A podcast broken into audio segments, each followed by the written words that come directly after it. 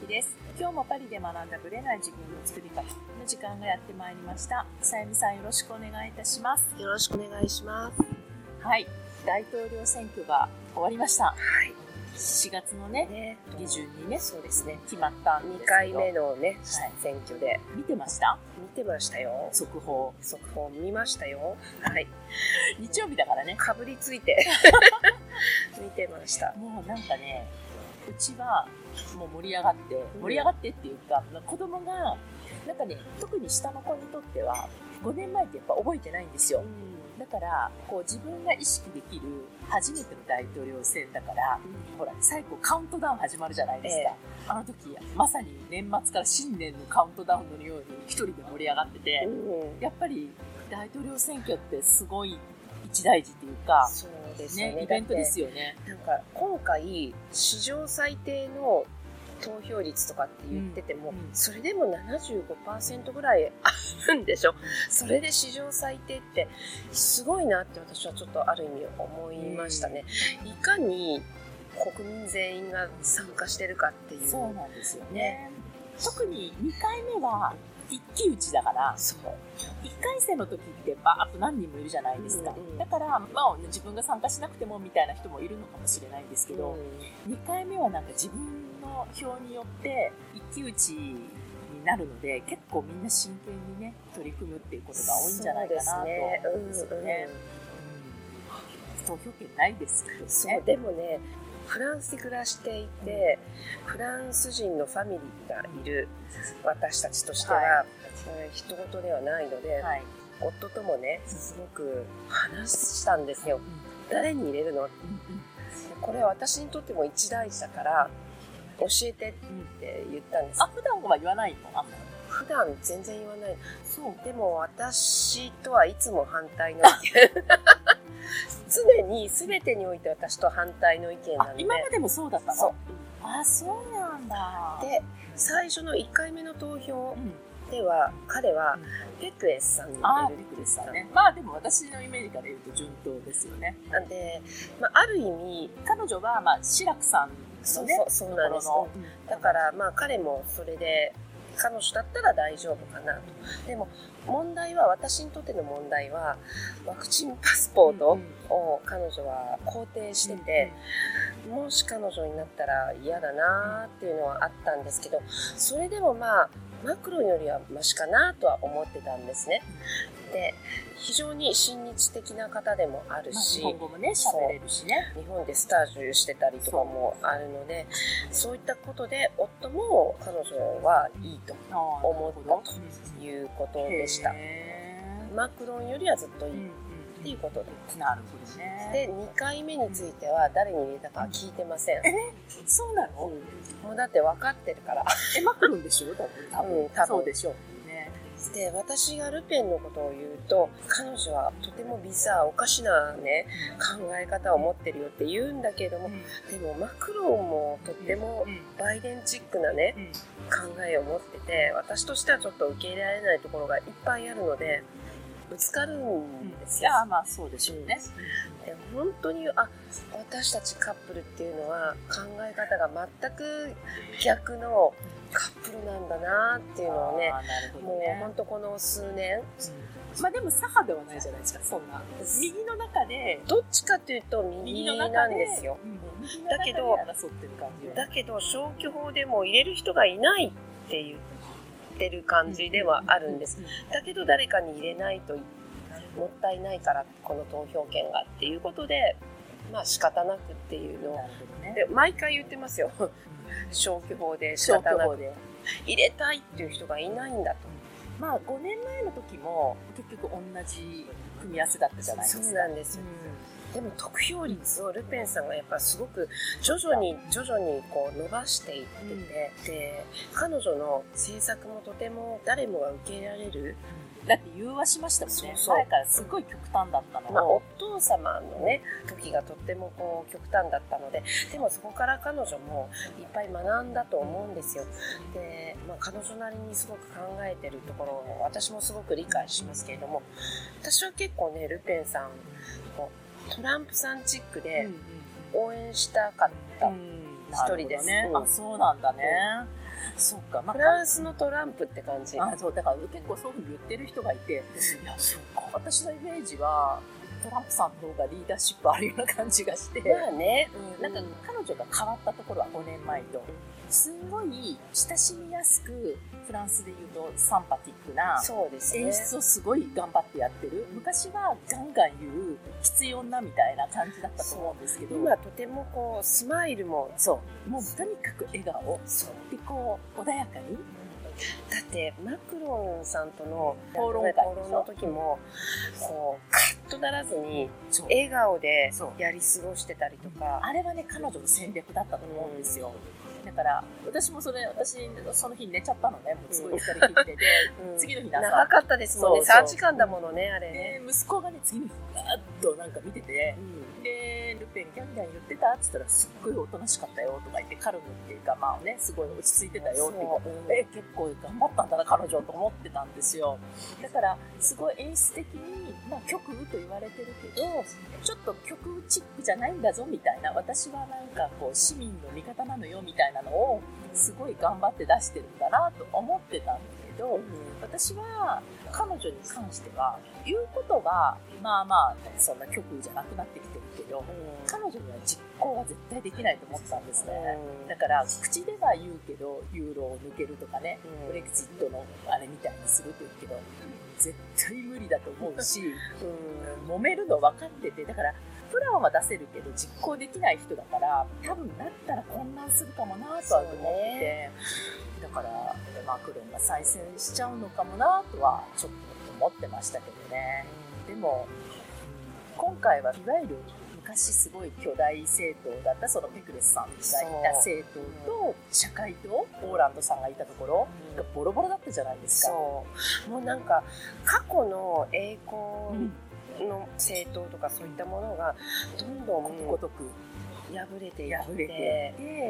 ねだからある意味ルペンさんだからいい感じで残ってるものですよね。そうそういろいろと変化していってるんだなっていうのをねちょっと感じましたよね。でマクロンも一応中道じゃないですか。なんか日本だと左派って言われてるみたい。でも中道左派。うん。もともとは左だまあったんですに近い、ねうん。だからでも中道ってある意味ずる賢くて政策に合わせてこう右にも行けるし左にも行けるから。もともとはマクロン左ですよ。でもメランションほどではないじゃないですか。でも首相にメランションを迎えるって言って大反対。もうそれこそ私フランスを出たいですもうだから私はちょっと今後フランスが中国化するんじゃないかなってはすごく懸念してるんですよ。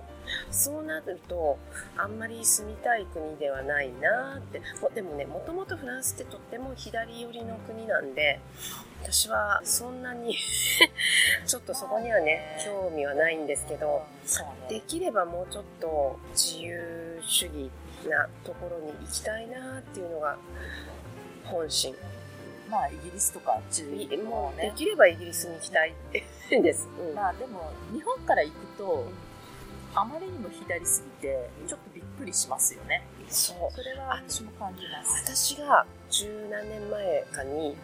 フランスに来た時にうちの夫のね会社が外国人の奥さんがいる社員はい。に対してフランスの生活に馴染めるようにセミナーみたいなのを何度か開いてくれてたんですよ。1週間ぐらいまとめてこうフランスの生活教育とかね。ね、いろんなことカルチャーのことを金学びましょう融システムとか、うん。教育システムとかやってくれてたんですよ。ありがたいんですけど。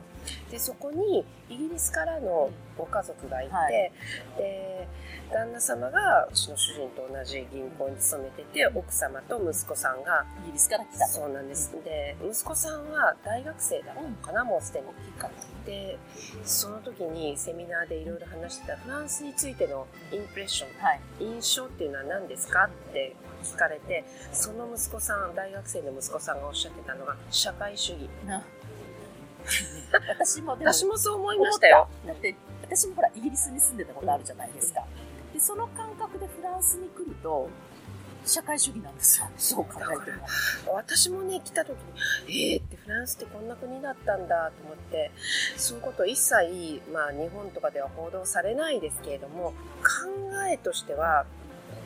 左寄りな国なんだなっていうのはいつもすごく感じます。なぜかというと今の例えば労働法とかねそういう法律の元になったものって戦後作られてるんですけどその戦後のまさに共産主義が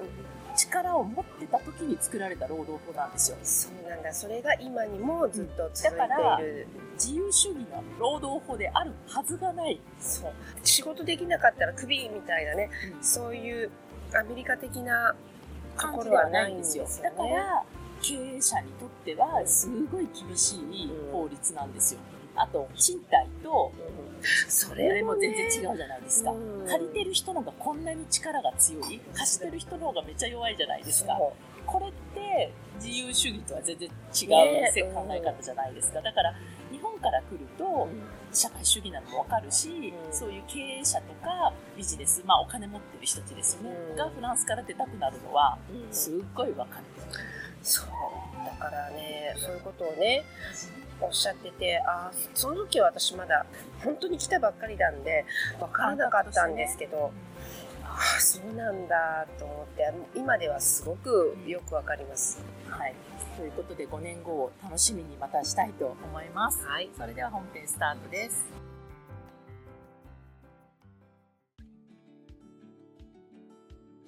はい、本編です。今日はですね、先月4月にね、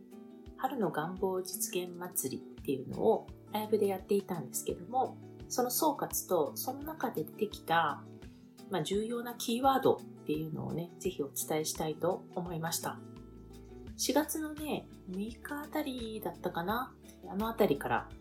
連続ライブっていうのを始めまして、10回ほどだったんですけれども、こちらの方のライブで、春の願望実現祭りみたいなタイトルで、願望実現に関してね、お伝えしてきました。で、今回のテーマはね、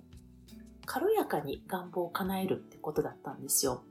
皆さん願望を叶えるっていうのは気合を入れて努力してそういう感じってことなんですね。やっぱりみんなこう念ずれば叶うみたいな感じでこの念じ方がかなりこう眉間にシワが寄って重たくなっている。やっぱり一番大事なのは軽やかに叶えるってことなんですね。これはリラックスしてとか、さらっと、サクッと叶えるみたいな意味合いも含めて、春だからこそ、まあ季節関係ないんですけど、本当は。でも、気合を入れてね、叶えていくもんじゃないんだよっていうところをね、お伝えできればなと思ってスタートしました。で、まあ10日間、10回、11回やって、いろんな方ともライブをしたりして、で、最終的には願望実現3日間チャレンジみたいな感じでね、その中で、まあ、3日間、これ Facebook グループだったんですけども、こちらの方でライブをさせていただいて、日々考えていただくためのアウトプットとかね、課題をお伝えしてました。はっきり言って、難しい課題でもなかったし、で皆さんに願望っていうものをね、考えていただくきっかけにしてほしかったんですね。で、一番はやっぱり自分の願望がなんだかわからないとか、願望を叶えようと思っても、なんか書けないとか、なんかね、こう煮詰まっちゃってる方を、なんていうのかな、筋肉をほぐしてあげるみたいな感じじゃないですけど、もっと軽やかにね、楽しいことを考えたいなっていう視点になればなと思っていました。でもちろんもう一つ考え方としては、願望がね、今が楽しければいいとかではなくって、ちょっと手を伸ばせば叶えるとかでもなくて、もっともっと、まあ私はすっとんきょうな願望でいいっていう言い方をしてたんですけども、大気圏のね、外を出るような宇宙空間に行くためには大気圏っていう中から外に出なきゃいけないわけですね。で、この大気圏の外というのは勢いよく行かないといけないわけですよ。ね。ちょろっと言ってると大気圏内で戻ってきちゃうんですね。で、私たちは自分のことをね、守ろうとする力が働くわけですよ。それをコンフォートゾーンって言い方をする人もいれば、ホメオスタシスっていう言葉を使ったりもするんですけども、ちょろっとした願望、ちょっと手を伸ばした願望、それでもね、私たちにとっては十分なんですっていう人はいると思うんですけど、ちょろっとだからこそ、言い方変えると、ちょっと最悪動かなくてもいいや、みたいな。お尻に火はつかないんですよね。なぜかっていうと、うん、やればできるでしょう、みたいな。こういう願望はね、叶いません。うんまあ、そういうことをお話ししました。で、やっぱり、すっとんきょうな願望っていうのは、まず自分を軽くしてくれるし、同時に行動に向かわせようとするんですね。動きたくなっちゃうっていうのが自分の願望に近いのかなと思ってます。なのでね、私はこの願望ですって言ってるけど、実はね、自分の願望じゃないっていうケースも多いんです。まあ、それを私は飛んでから来るゴールと洗脳ゴール。洗脳って洗脳するのね、洗脳なんですけども、そういうゴールと名付けています。で、大抵は洗脳ゴールです。どこかで聞いたことがあるゴール？あとは、みんなが言ってるから、それってゴールになり得るんだろうなって。耳心地のいいゴール？そういう洗脳ゴールは実はたくさんあります。よく、まあ、そこでも使ってたんですけども、例えば起業家がね、女性起業家、女性だけじゃなくてもいいんですけど、まあ、よく言うのは、売上100万を上げるとかね、売上7桁みたいなのが、まあなんか一つの目安になってるみたいなんですね。で、それを言っちゃうわけですね。でもその人にとって、本当の幸せとか本当にゴールだと思ってるかなんて、自分にしかわからないのに、なんか気づいたら洗脳ゴールにまみれてしまうわけですよ。で、これ自体が悪いことではないんだけど、洗脳ゴールが自分の本音に基づいてないと、行動してても多分ね、自分の中でしっくりこない時が来ます。う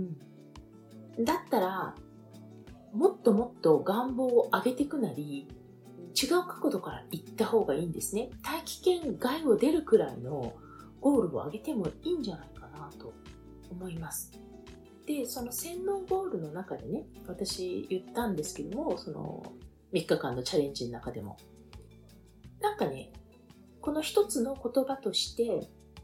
とりあえずなんとかっていう、このとりあえずっていう言葉に、本音とは逆のものを感じるんですね。だから、とりあえず、例えばいくらとか、とりあえず何キロ痩せるとか、とりあえずって言ってる時は、自分の本音と向き合いたくないからこそ、まあ、一般的に言われてる数字で行こうみたいな、こういうのが含まれてるケースがほとんどなんですね。だから、その時のライブでも結構な人が結構言ってるって風に言ってた方、書いてた方も多かったんですけども、結構無意識にとりあえずって使ってる方は多いと思います。これはね、私セッションの中でもすごい言っていて、言っていてっていうかね、気づくんです。とりあえず何々とかって。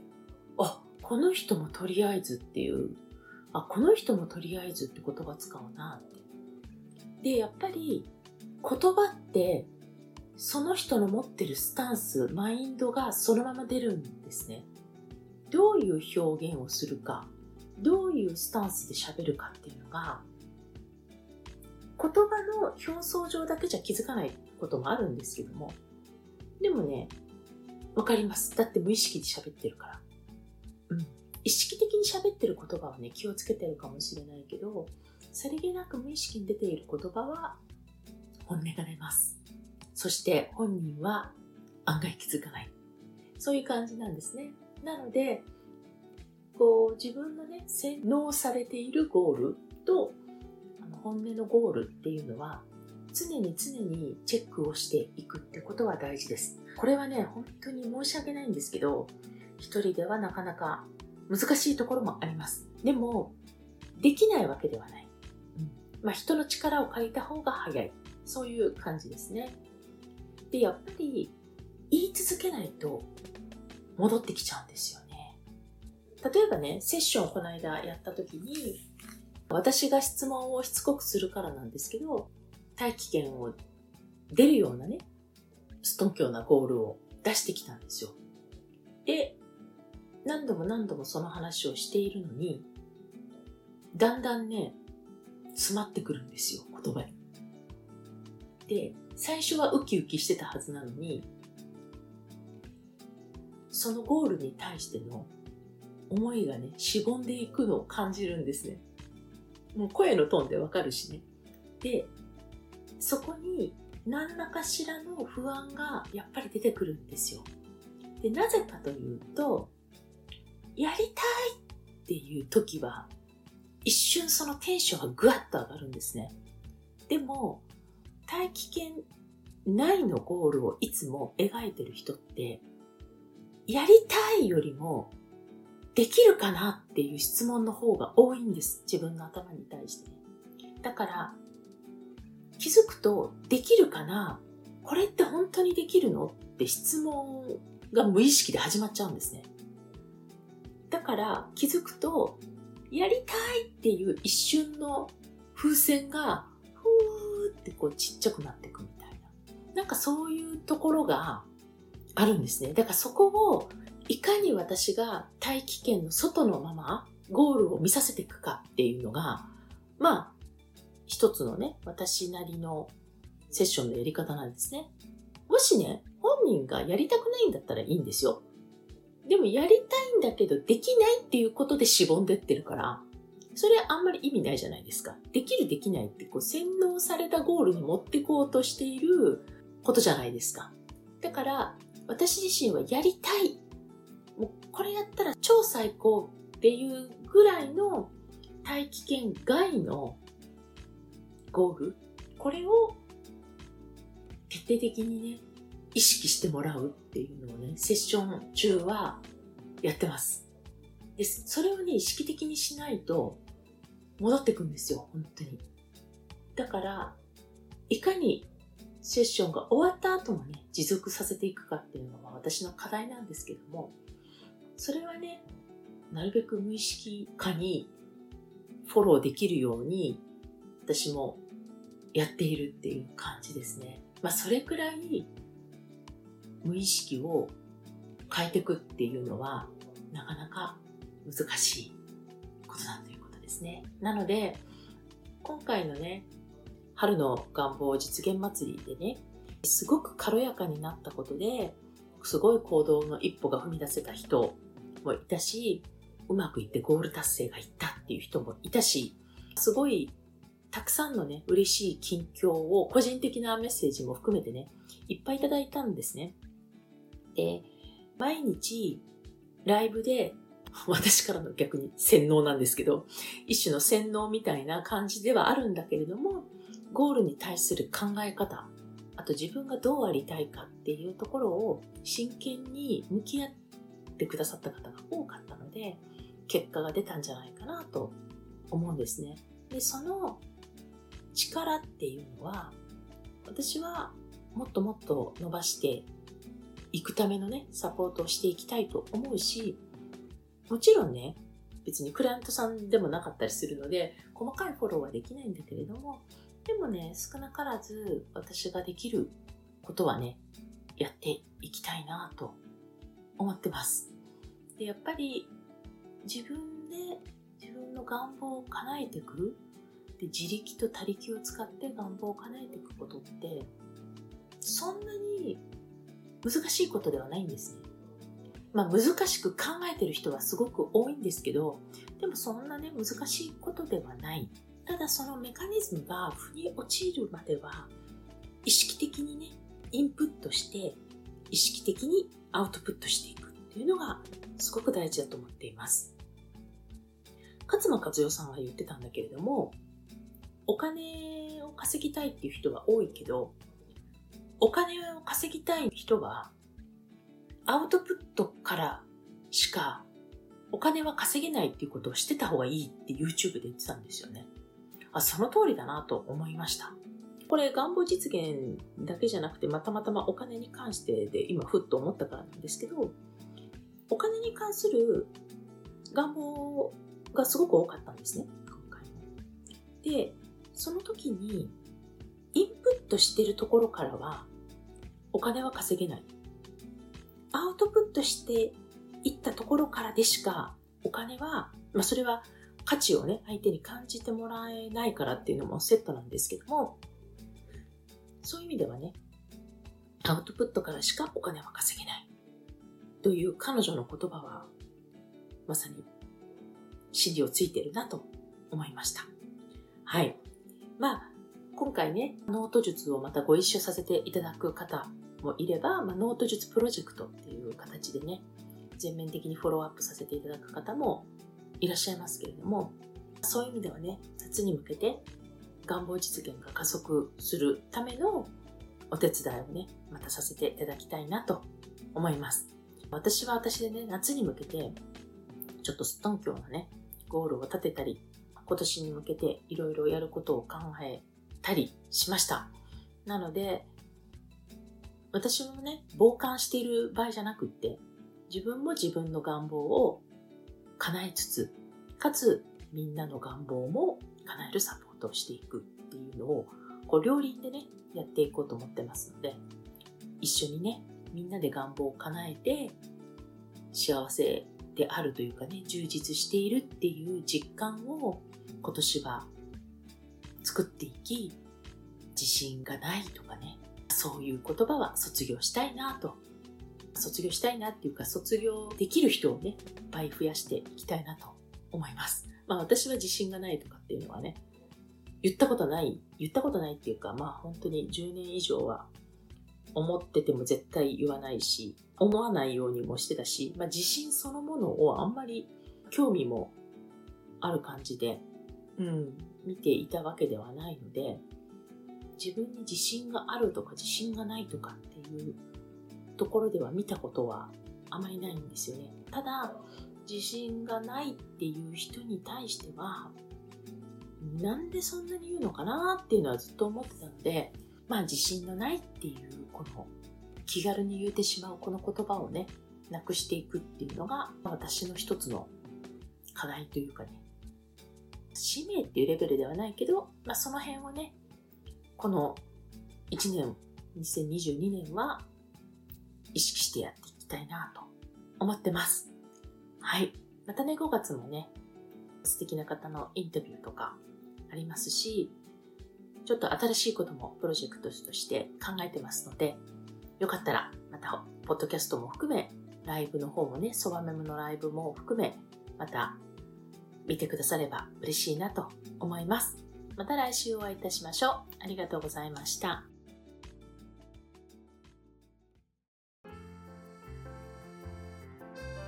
この番組は毎週日本時間の木曜日の夜に配信されています。配信場所は iTunes のポッドキャスト、Google ポッドキャスト、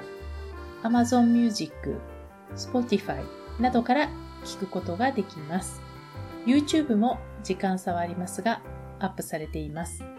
iTunes のポッドキャストは登録ボタンを押していただくと自動的に新しい回が配信されます。また、週2回 Facebook とインスタでライブを行っています。